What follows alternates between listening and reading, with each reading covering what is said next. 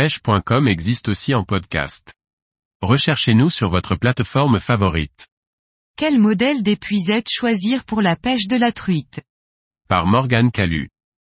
Si le choix d'une épuisette peut paraître anodin, il est en fait défini par le type de poste, la taille des poissons ou encore le confort d'utilisation. Voici les paramètres pour bien choisir son épuisette pour la pêche de la truite. Il existe des épuisettes pour tous les goûts et tous les budgets. On prend bien moins soin de choisir une épuisette qu'une canne, mais il est en revanche très intéressant de prendre une épuisette bien adaptée à ses besoins. Plus le filet est large et profond, plus il permet de mettre au sec des gros poissons facilement.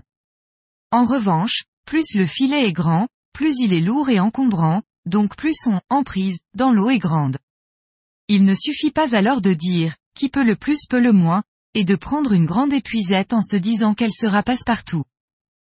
La taille de l'épuisette et la profondeur du filet doivent être dictées par la taille des poissons que vous cherchez.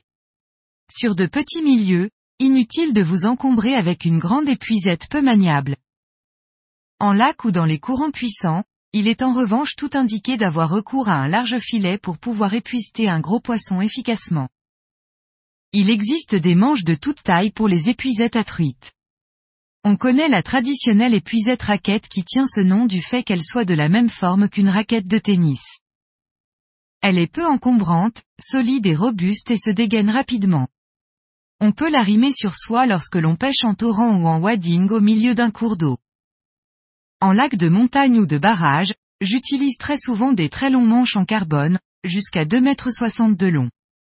Cela me permet d'atteindre des poissons bien en contrebas de mon poste de pêche ou d'aller chercher les poissons plus loin quand la berge est scabreuse ou encombrée de végétation. Là encore, il existe un choix important. Les mailles fines sont parfaites pour les petits poissons ou en lac.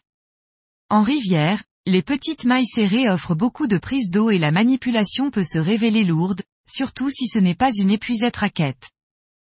Les mailles nylon nouées sont à bannir de par leur caractère abrasif sur le poisson. Le filet rubber ou avec rubber coating est très bien et adapté aux salmonidés. Il est doux pour le poisson et permet d'enlever facilement un hameçon qui se serait pris dans les mailles du filet.